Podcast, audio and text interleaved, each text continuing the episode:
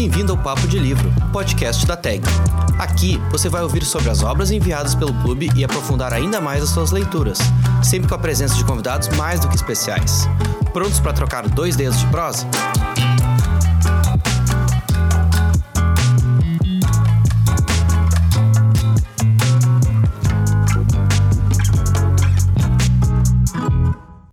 Olá, pessoal. Eu sou Júlia Correa, editora da TAG, e vou apresentar o nosso podcast de hoje.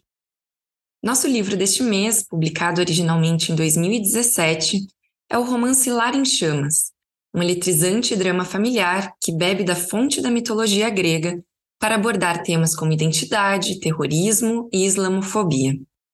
Sua autora, a paquistanesa Kamila Shamsi, radicada na Inglaterra, toma como inspiração a história da personagem Antígona para representar questões complexas do mundo atual. A indicação do livro foi feita pela escritora brasileira Nara Vidal, também radicada na Inglaterra. E é com ela, nossa curadora do mês, que conversamos no episódio de hoje. Oi, Nara, tudo bem? Obrigada por aceitar o nosso convite. Oi, Júlia, tudo bom? É, obrigada a vocês pela oportunidade de, ah, de sugerir um livro tão bacana. Obrigada. A gente que agradece também por essa curadoria super especial. Obrigada mesmo. É, Nara, para começar, eu sempre gosto de é, falar um pouco sobre o autor, a autora do mês. Então, para início de conversa, eu te pediria para nos falar um pouco da Camila Chance. Como ela aparece na cena literária britânica? Quais são as principais características da produção dela? É, bom, a, a Camila, ela. Eu, eu queria até contar para vocês como é que eu cheguei na Camila, né? Que foi uma, uma, coisa muito interessante e muito inusitada, muito rara mesmo. Porque eu não conhecia a Camila, nós moramos no mesmo país. É, ela nasceu é, um ano antes de mim, somos né, da mesma idade praticamente, temos aqui talvez muitas questões em comum, somos imigrantes também, cada uma né, de uma parte do mundo. Então temos muitas muitas questões em comum, eu acho. E a Camila, eu conheci a Camila na Flima, na, na Festa Literária da Mantiqueira, é, no ano de. Eu estava fazendo uma residência literária em Portugal, foi online, ainda por conta dessa coisa de pandemia, a Flima foi, foi online naquela época, foi em 2021, foi 2021, exatamente. E um, o convite era para Camila falar sobre o, o Lar em Chamas, que originalmente em inglês foi é, publicado como Home Fire, e eu fui falar de um livro meu que se chama Sorte. Então são dois livros que, né, o diálogo aí no caso era a relação com imigração. Então eu conheci a Camila assim ao vivo, online, né, assim, né, naquele momento ali da nossa da nossa participação naquela mesa. E eu não tinha, claro, antes de a gente entrar na, na, mesa, eu fui ver um pouco sobre ela, até porque a gente divide o mesmo espaço, então é importante que você saiba um pouco né, com quem você vai conversar sobre as questões que a autora vai abordar, o livro dela. Mas eu confesso que eu li muito por cima mesmo, só para me situar né, em relação àquela conversa. E eu fiquei muito curiosa em relação a, a, a Camila, e, e quando ela começou a falar sobre o livro dela, eu me lembro de ter ficado muito absorta naquilo. Eu fiquei realmente muito impressionada e muito interessada. É, a Camila me pareceu na mesa ser uma pessoa que sabia contar muito bem uma história. E claro, depois eu fui ler o livro dela e eu não podia estar mais correta nessa ideia minha. Ela realmente sabe contar muito bem uma história. E, e a Camila, eu conheci então ela dessa maneira. Depois é, eu fui então pesquisar um pouco mais sobre ela. E claro, a Camila é uma escritora é, que tem uma importância muito grande, né? Assim, ela, ela já foi indicada para muitos prêmios importantes aqui no Reino Unido. É, é, uma autora que já publicou mais de 20 livros é, e muito jovem. Então, assim, ela tem muito a dizer. Uma escritora britânica, mas que chegou na Inglaterra em 2007, vinda do Paquistão, ou seja, um lugar com muitas questões problemáticas em relação à mulher, em relação à sociedade em geral. E eu acho que por conta disso, por, por vir para, para o Reino Unido, nessa questão colonial, né, essa questão do império, é, eu acho que ela tem muito a dizer, é uma pessoa que se posiciona politicamente sempre. Então, eu acho ela muito interessante, a Camila. Eu acho que depois de Home Fire, de Lar em Chamas, eu acho que eu até posso sugerir as pessoas para lerem mais da Camila. Ela é mesmo uma, uma autora é, interessante, ela pega esses temas políticos, né, e ela faz uma ficção disso de uma maneira muito inteligente, e é difícil fazer isso, né, sem ficar uma coisa assim muito panfletária, né, uma coisa muito de propaganda, ela faz muito bem esse processo, porque ela sabe contar muito bem uma história. Falando nisso de contar bem uma história, o romance nasceu de um convite para ela escrever uma peça que fosse uma releitura é, da Antígona. E ela acabou levando o projeto adiante de um jeito diferente. Como ela era romancista, ela não, não saberia escrever uma, uma peça, né? E ficou muito instigada por aquela proposta e foi o que é, originou, então, é, o romance. Eu queria saber, Nara, para a gente começar a falar um pouco mais de Lar em Chamas, é, como você avalia esse diálogo criado pela autora com uma peça da antiguidade e mais ainda, né, o, o que você acha que textos como esse, em geral, têm a nos dizer ainda hoje? Como que dialogam, né, com a nossa vida é, contemporânea? Sim, eu, eu acho que foi muito inteligente essa escolha dela, ainda que tenha sido uma coisa, né, ao acaso, né, parece que sim, ela teve um convite para escrever alguma coisa. Eu não me lembro bem da história, mas acho que foi mais ou menos isso. Alguém convidou ela para fazer uma adaptação de Antígona, alguma coisa assim, e ela ela então mergulhou então nesse universo aí do, da Antígona. Eu acho muito inteligente, assim, acima de qualquer coisa, eu acho muito inteligente o que a Camila faz, a proposta da Camila nesse livro, porque é, essa questão desses mitos, essa questão dessa literatura muito clássica, né? E assim, eu, e a gente fala da antiguidade, mas a gente pode chegar até nos cânones, a gente pode chegar até Shakespeare, por exemplo, né? Que também pegou dessa literatura grega clássica então é muito interessante a gente ver essa linha, né, de essa, essa, essa linha em movimento de referências e influências de autores de todos os tempos, a partir, por exemplo, né, a gente tem que pegar aqui um ponto de partida, que senão é uma coisa sem fim, mas a gente pega aqui um ponto de partida, de repente, essa antiguidade clássica, essas obras gregas, essas tragédias.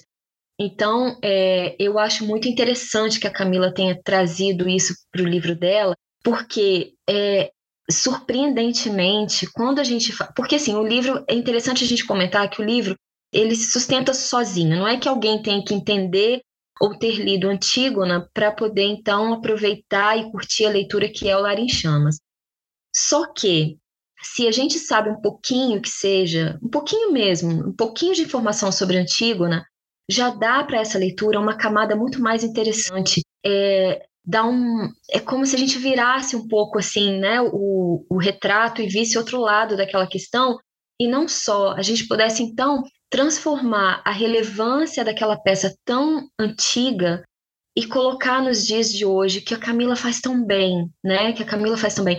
E, e aí, de novo, Shakespeare fez as mesmas coisas, e aí você vê toda essa linha de novo, né? Chegando aqui até hoje, né? Nos contemporâneos. E eu acho que esse diálogo que ela propõe é, é mesmo muito é muito bem feito, porque ela pega uma, um, um, ponto que é, eu não sei se aqui a gente já pode começar a falar do livro, pode, Júlia? É, é que ela pega assim um, um, ponto tão importante, tão e tão tão grave, né, da, da, da história recente aqui do Reino Unido, que foi exatamente é, essa onda de jovens que foi se juntando ao Estado Islâmico e, e aí tem toda também uma questão de por que esses jovens estavam se juntando, estavam sendo tão seduzidos pelo Estado Islâmico, e tem uma questão muito profunda e muito problemática por baixo disso tudo. E a, a, Camila pega então essa peça tão clássica e coloca aqui nos dias de hoje, nessa relação que é uma relação familiar, um núcleo, né, um núcleo como a Antígona, mas ela extrapola para a política, para a sociedade, ou seja, ela tem esses dois movimentos, que é, que é o amplo e depois é o íntimo.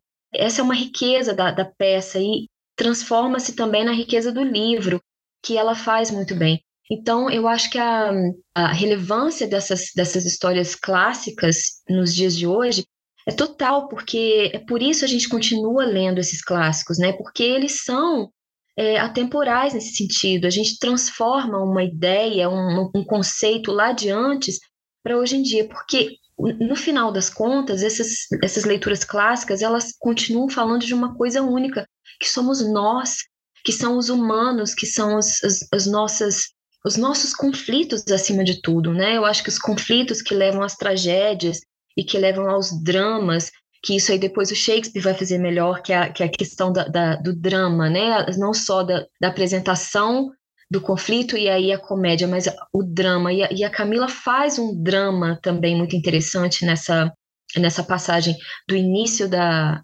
da, da peça para a tragédia, né? Aquela coisa terrível que acontece ali no fim.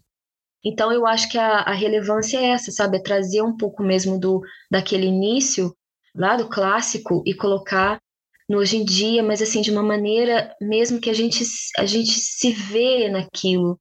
É, é surpreendente, né? Como são atemporais esses mitos, essas essas histórias clássicas, a gente se vê lidam com o humano, né? Então é, é mesmo sempre, estamos sempre ali.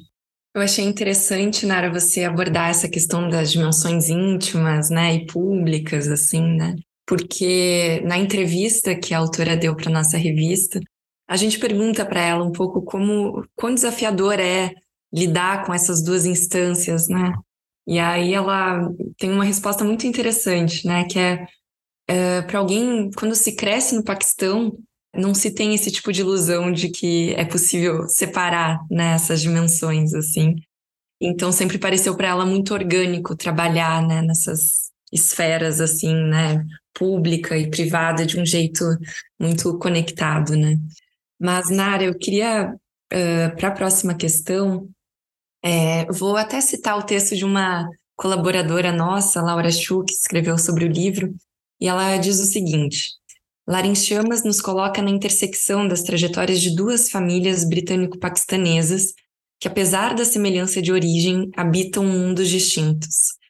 Isma e os gêmeos Anik e Parvais crescem no subúrbio da cidade, escondendo-se da sombra vergonhosa do pai jihadista e conscientes da vigilância do Estado. Do outro lado, o aristocrático e ingênuo Iman é filho de Karamalan, novo ministro do interior do Reino Unido, distanciado de suas origens muçulmanas em favor da carreira política. Bem, o livro todo né, é permeado por essas questões como a imigração, a assimilação cultural, xenofobia, o terrorismo, né, do qual a gente falou antes.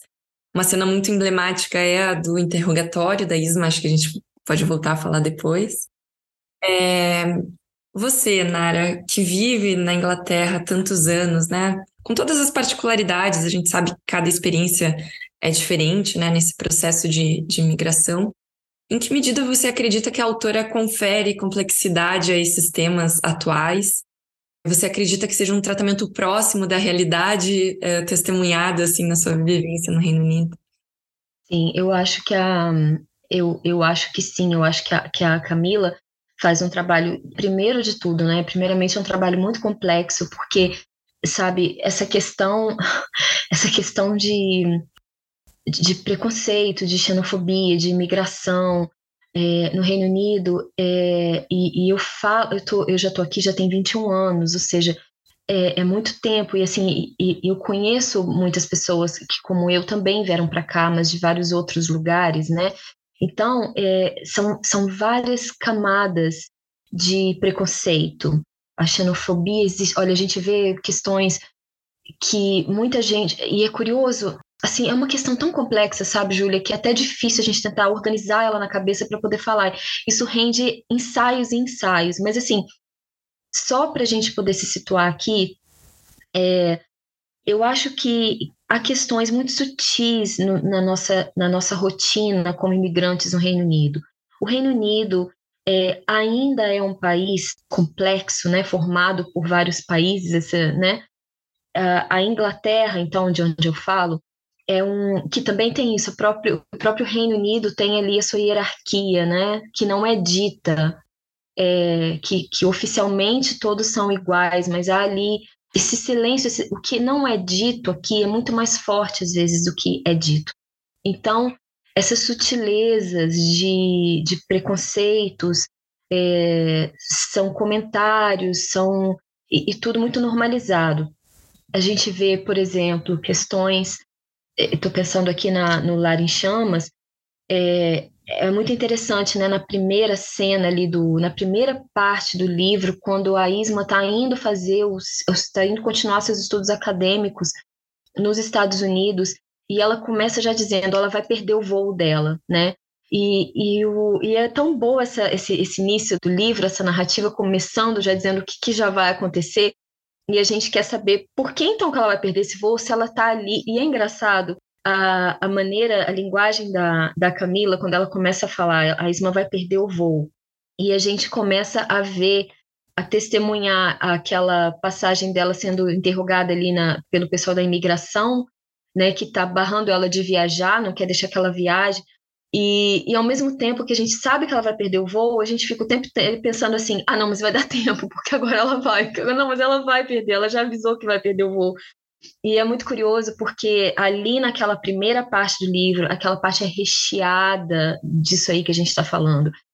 São sutilezas para o inglês. Para quem recebe esse tipo de tratamento, é muito ofensivo e é muito óbvio, é muito nítido.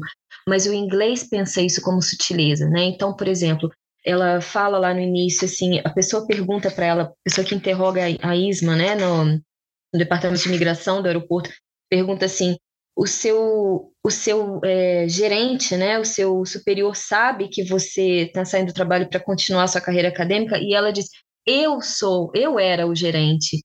Isso aí é imensíssimo, é um mar de problemas, é um mar de complexidade, porque isso aí já diz tanto, tanto e, e, e, assim, ela em momento nenhum ela é tratada com é, ela é tratada com aquela agressividade clara, mas é uma coisa muito sutil, é, é uma é uma desconfiança constante, constante, né, que ela que ela vive ali. Então eu acho que a, a Inglaterra, porque a Inglaterra pela história dela, a história colonial, a história do Império Britânico, é, é um país assim que Claro, agora as nossas questões são outras, o mundo vai andando e tudo vai se transformando.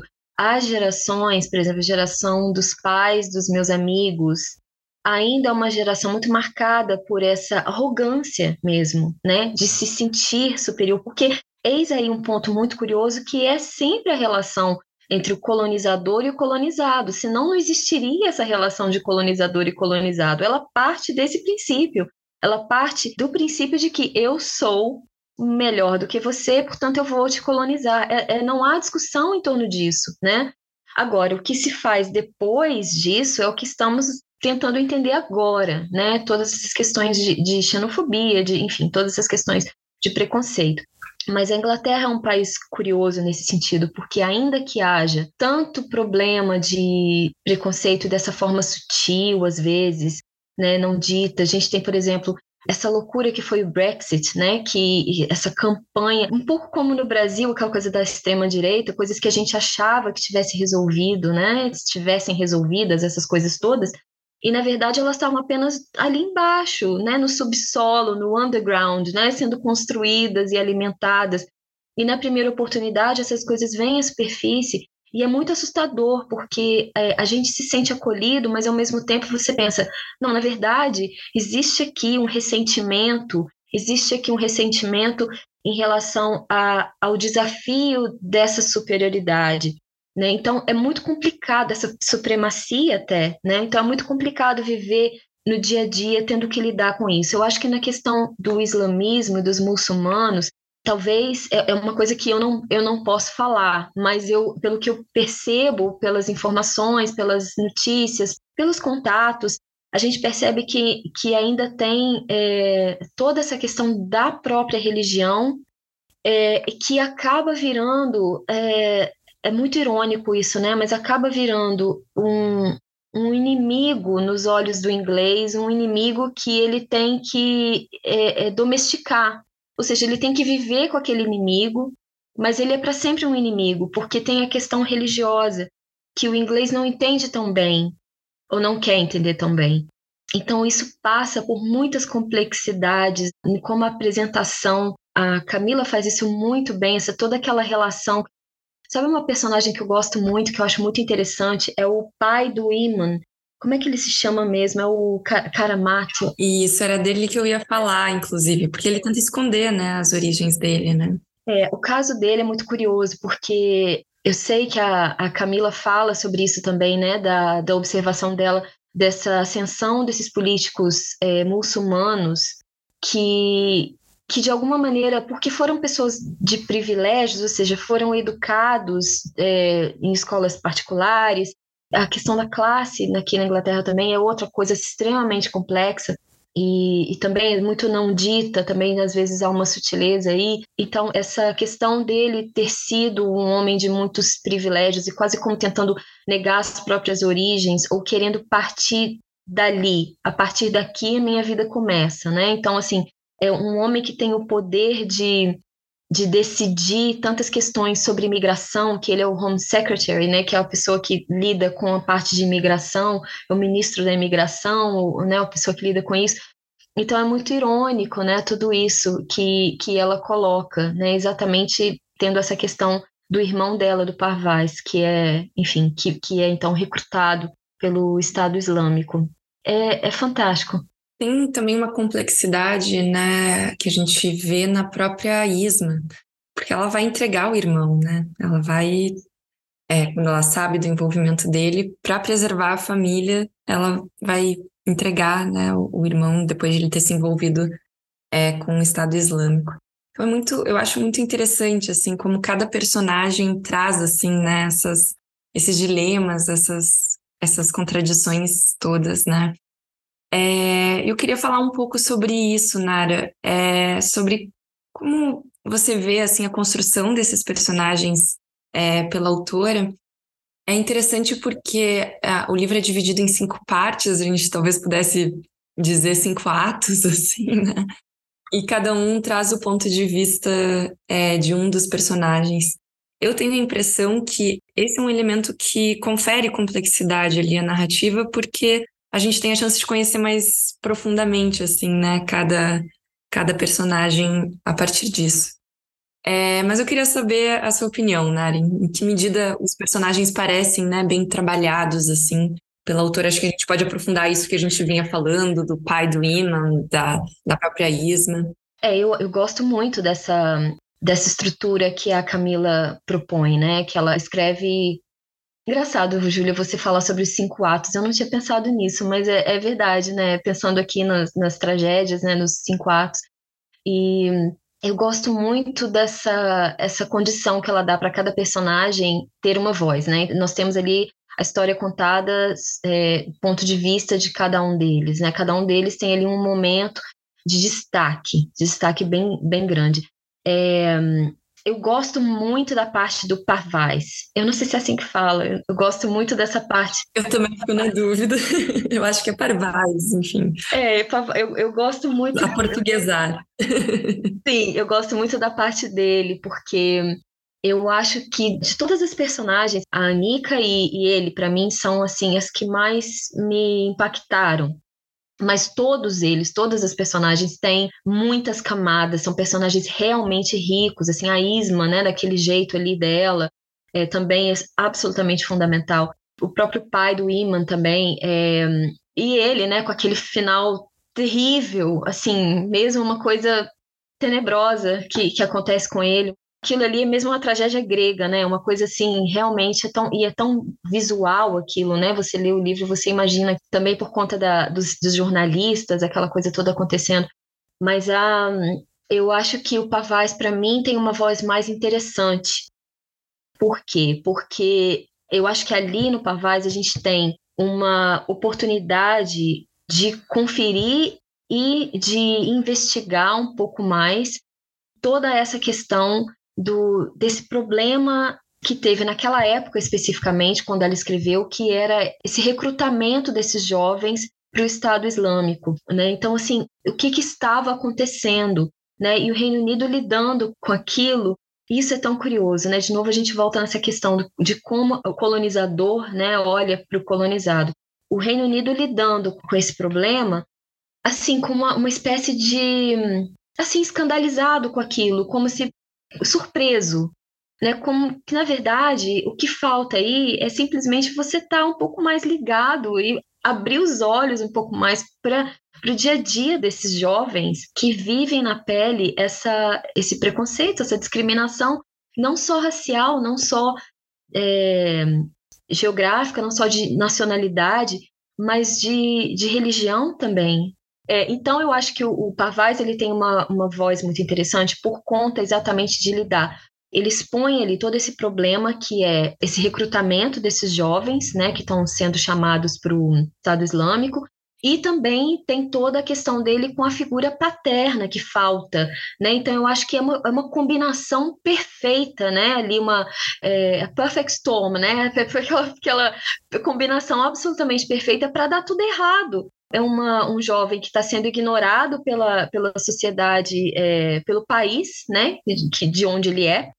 E ao mesmo tempo tem toda essa questão aí, de novo, mais íntima, que é a questão da, da falta da figura paterna e, e como ele cresce numa casa de mulheres, mas ele tem que ser um homem, né? Tem toda a misoginia em volta disso. É muito interessante essa parte do Pavaz. Eu acho que ele é uma personagem riquíssima. É onde, para mim, é o maior sucesso ali das cinco narrativas, as cinco partes dele. Para mim, eu destaco porque eu acho o mais, é, o mais complexo, o mais interessante.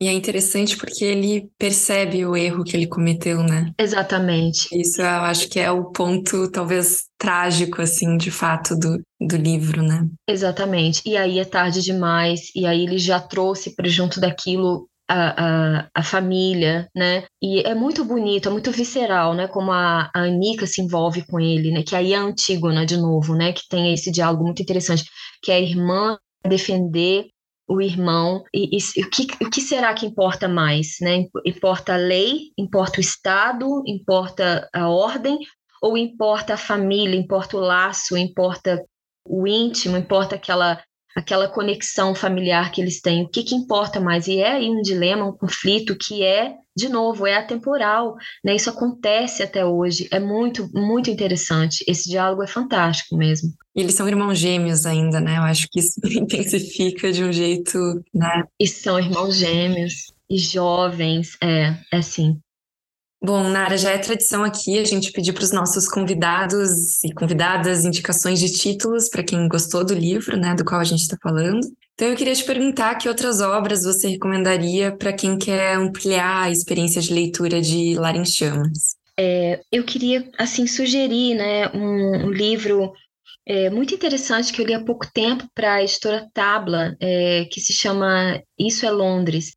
Eu fiz até uma live sobre esse livro, e, de novo, é um livro que fala muito sobre essa questão islâmica, a questão do muçulmano em Londres. É um livro um pouco mais leve é, do que o Lar em Chamas, mas ele também tem oferece a sua complexidade em relação a essa, a essa exposição. O que, que é né, a rotina de um imigrante é, muçulmano, ou, um, ou, ou não só isso, muito mais que isso, um, um inglês muçulmano porque às vezes a gente esquece de frisar esse ponto, né? É assim, os, o, o inglês, ele pode ser muçulmano também, não é que necessariamente ele tem que ser um imigrante, né? Isso é muito importante, porque isso também é uma construção desse preconceito que existe. Né? Inclusive, é, há pouco tempo teve na, na, no noticiário aqui essa questão de, de uma pessoa da aristocracia encontrando uma pessoa muçulmana e perguntando: Ah, de onde você é? Ela, eu sou da Inglaterra. Não, mas de onde são seus pais? Não são da Inglaterra. Ah, mas então de onde são seus avós? Ou seja, sabe, é, é a tal da aparente sutileza, mas que para quem recebe aquilo, está muito claro ali que na verdade você não é bem-vindo, você não pertence àquele lugar. Se você tem que justificar a sua vinda o tempo inteiro, então você não é visto como pertencendo àquele lugar. Então, esse livro que eu queria sugerir, é, que saiu pela editora Tabla, se chama Gente, Isso é Londres. Saiu esse ano, há pouquinho tempo, é da Hannah Al-Shaikh, eu acho que é assim que fala o nome dela. É, e está traduzido para o português é, pela Tabla, é muito interessante e é mais leve, mas assim, também fala dessas complexidades todas. É, o outro livro que eu quero sugerir é da Bernardine Evaristo, que se chama é, Blonde Roots. Eu não sei se ele está traduzido no Brasil. Seria uma tradução seria é, Raízes Loiras. Mas é um jogo que ela faz com aquela coisa da tinta no cabelo, que a gente fala, estou com as raízes pretas. Quem é louro diz, estou com raízes pretas aparecendo. E ela, ela coloca o título como Raízes Loiras. Porque é um livro que é muito interessante, porque a Bernardine faz ali uma. Ela dá uma invertida nas coisas. Então, a narrativa é a partir desse, desse mundo que não aconteceu, mas é um mundo onde as pessoas negras ou as pessoas vindas do continente africano, elas vão escravizar os brancos. Então é toda uma é uma, é uma coisa que ela inverte ali os papéis e é muito interessante porque dá, uma, dá um estranhamento quando a gente lê, mas aquilo ali é uma reflexão profunda, como, como a nossa sociedade foi formada, como países como a Inglaterra, o poder de colonizador, né, de império, como é que isso foi sendo construído né, por conta da normalização desse tipo de, de, de relação, né, de poder, de, de exploração, de escravizar pessoas e de de humilhação, né? Como é que como é que isso foi é, conduzido e construído? Como a identidade do britânico branco foi construída a partir disso? Então é muito interessante. É um livro é, que eu sugiro. Eu até pesquisei se já está traduzido no Brasil, mas eu acho que não está. Acho que só em Portugal, Nara. Ah, tá. Então, tá em Portugal já tá. Mas seria bacana se no Brasil tivesse, porque é bem interessante e, e faz a gente pensar bastante. Então, são esses dois livros assim que eu gostaria de sugerir, mas acho que pegam bastante nessa questão que a Camila toca de forma muito diferente, né? Ali temos um plot mesmo, né, na da Camila, temos ali toda uma trama muito interessante, o da, da Bernardine também e o da Ramal também, mas é, eu acho que o da Camila é, traz toda essa questão da tragédia, que aí é, é diferente dessa conversa contigo, né, que é muito curioso mas esses outros dois livros também nos trazem aí todas essas questões que a Camila também trata de, delas, que é a questão da xenofobia, do preconceito, principalmente religioso, né, que é uma coisa muito interessante a gente ver. Por fim, Nara, eu te pediria então para fazer uma leitura de uma ou destacar uma passagem é, marcante do livro, alguma, algum trecho que tenha te marcado em especial durante a leitura. Então, só para explicar, né, para as pessoas que estão ouvindo, eu, eu li o livro em inglês, eu não li o livro em português, é, na tradução ainda. Portanto, eu vou só comentar aqui, porque tem um trecho que foi muito interessante, porque eu vi, não faz tanto tempo, uma entrevista da Camila falando sobre o livro, e ela fala desse trecho, ela fala desse trecho que eu acho também, eu acho que é um trecho tão complexo, ele se vai se desdobrando para tanto lugar, e, e, que é uma coisa que quando o Pavaz, que é o irmão da Isma, irmão da Anika, que é recrutado pelo Estado Islâmico, e ele tem esse rapaz que vira o amigo dele, uma espécie de mentor, a pessoa que vai seduzindo ele, né, para entrar nesse Estado Islâmico, que é o Farouk. E eles têm muitas conversas, e, e o, o Farouk é muito inteligente, né, e manipula ali o Pavaz de uma maneira irreversível. É, ele vai manipulando o Pavaz em, em vários aspectos, mas tem um deles é a questão da, da, falta da figura paterna no Pavaz, que eles cresceram sem o pai, que também é uma figura muito complexa no livro, mas é uma figura que não aparece. Então, é, ele é feito de memórias né, e referências.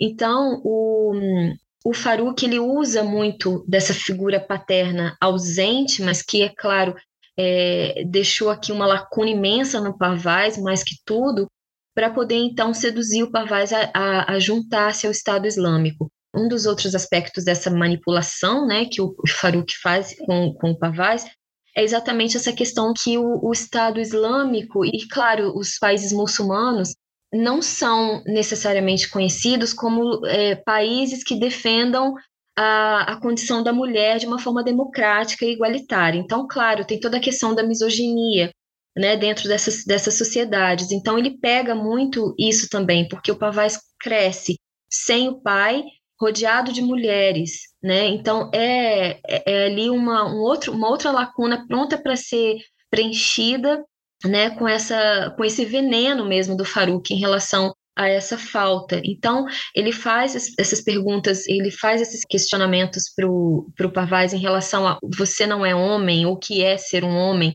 né? Você tem que você tem que se destacar, né? Em relação a isso, as mulheres te dizem o que fazer, isso não é possível, ou seja, ele, ele, ele apela né, para essa masculinidade que ali na, naquele grupo é tão importante, né? Você ser ali aquela coisa do macho mesmo, né? Ter aquele controle, é, aquela potência, aquela coisa toda. Então ele usa isso muito bem, o Farouk, para poder convencer o Pavaz. E tem essa parte do livro, né, que é essa frase que, que não só eu, mas eu acho que muita gente, pela, pela entrevista que eu vi, muita gente também é, destaca essa frase, que é quando ele diz assim: É, eu vou ler em inglês e a gente traduz. Ele fala assim: For girls becoming a woman was inevitability. For boys becoming a man was an ambition. Ou seja, o, o Farouk diz isso para ele, né? Que para as mulheres, elas inevitavelmente elas se tornam mulheres, mas um homem para virar um homem mesmo, ou seja, um homem de verdade, né? Porque tem isso, um homem de verdade precisa da ambição. Então ele, ele lida, olha, é um jogo de manipulação ali muito bem feito, que aquilo ali mexe com, com toda a insegurança do, do Pavaz e com toda essa ausência de uma figura paterna que ele sente, né? Que ele que é um luto dele constante ali, essa falta do pai. E ao mesmo tempo, é, me parece muito atravessado aí por esse desejo que o Pavaz tem de se firmar, de ser aceito, de ser querido, de ser acolhido, ao mesmo tempo que ele não é, que ele sofre nesse país que teoricamente o acolhe, né? Ele sofre esses tipos de preconceito diariamente, rotineiramente. Então, é ali a receita perfeita, né, para que ele então deixe a família e vá para a Síria, né? Ele vai para a Síria então para se juntar ao Estado Islâmico. Então, para mim essa parte do livro, e aliás é uma parte bem grande assim que os dois conversam muito e tem toda está exposta ali toda essa manipulação do Farouk é muito é muito inteligente. A gente vê ali como que esses meninos, esses adolescentes, esses jovens adultos foram recrutados e faz muito sentido, né? Faz muito sentido, porque a gente lida ali diretamente com essa, essa rejeição, essa falta de pertencimento nesse país, que na, no papel, na teoria, é de todos, né? Mas não é, mas não é. Temos aqui a hierarquia, temos o não dito, as sutilezas, temos o dia a dia, né, que confere privilégios a um e não a outros enfim, é, é, muito complexo, é muito interessante. Eu gosto muito dessa parte, porque cria também essa coisa da misoginia, né, dentro dessa, dessa sociedade muçulmana islâmica, né, que é muito interessante também. Perfeito, Nara. Eu vou tomar a liberdade aqui de fazer a leitura de um trecho que eu achei realmente muito bonito do livro, né? Que fala desse tema do luto que a gente mencionou agora, falando da relação com o pai, mas que é muito forte, né? entre o sentimento da irmã, né, pelo, pelo Parvais. É o seguinte: o luto se manifestava de maneiras que pareciam qualquer coisa, menos luto. O luto obliterava todos os sentimentos, menos o luto. O luto fazia um gêmeo usar a mesma camisa por dias seguidos para preservar a manhã em que os mortos ainda estavam vivos. O luto fazia um gêmeo desgrudar as estrelas do teto e deitar-se na cama com as pontas brilhantes grudadas na ponta dos dedos. O luto era mau humor, o luto era gentil. O luto não via nada além de si mesmo. O luto via cada partícula de dor do mundo. O luto abria suas asas largas como uma águia. O luto se contraía como um porco-espinho. O luto precisava de companhia. O luto ansiava pela solidão. O luto queria lembrar, queria esquecer. O luto se enfurecia, o luto se lastimava. O luto fazia o tempo se comprimir e contrair. O luto tinha gosto de fome, era sentido como torpor, era ouvido como silêncio. O luto tinha gosto de bile, era sentido como lâminas, era ouvido como todo o barulho do mundo. O luto era uma metamorfose invisível também, o luto pode ser capturado como um reflexo no olho de um gêmeo. O luto ouviu sua sentença de morte na manhã em que ambos acordaram e um estava cantando e o outro pegando a melodia. Quando recebeu as palavras que a tornaram singular pela primeira vez na vida, elas empurrou para longe. Não era verdade, elas se referiam a outra pessoa, não a ele. Por aí vai. Incrível, é incrível. Eu achei linda. Ou seja, o, o luto é a vida daquelas pessoas naquele longo momento. É muito bonita essa parte. É mesmo. Ah, é poderosa, né? É muito bonita. Sim. É, Nara, eu queria agradecer a sua participação aqui hoje. Foi um prazer poder conversar sobre Lar em Chamas. É, obrigada mesmo por essa indicação tão legal, assim, tão interessante para o nosso clube. Acho que o pessoal, é, quem não leu, né, vai ainda aproveitar muito, assim, que realmente é um livro bem marcante. Obrigada mesmo. Júlia, eu que agradeço. É, obrigada pela oportunidade de sugerir um livro. É, acho que esse livro, acho que muita gente vai gostar desse livro. É, primeiramente, é um livro muito bem escrito, e segundo, é um livro que que fala com todos nós, né? Um livro assim que, que fala que fala de muitos temas, temas muito abrangentes, mas fala de forma muito íntima também. E além de tudo, por ele ser é, por ele se passar onde ele se passa e com as questões específicas da religião, eu acho que também é muito interessante é, para formação e informação dos leitores, né? Muito interessante a gente tentar também ver esses outros lados e tudo que for possível para a gente desconstruindo preconceitos, eu acho muito importante, muito interessante. A literatura dá muito bem para fazer esse papel. A, a Camila faz isso muito bem. Eu espero que muita gente leia esse livro, vale muito a pena. Muito obrigada, Nara. Até a próxima, viu? Obrigada.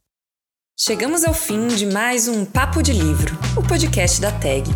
Esperamos vocês no próximo mês para falar do livro de junho, um clássico norte-americano dos anos 50, indicado pela filósofa italiana Ilaria Gaspari. Muito obrigada pela audiência, pessoal! Este episódio teve produção de Sofia Maia e apoio técnico de Bruno Miguel. Fiquem bem e até a próxima!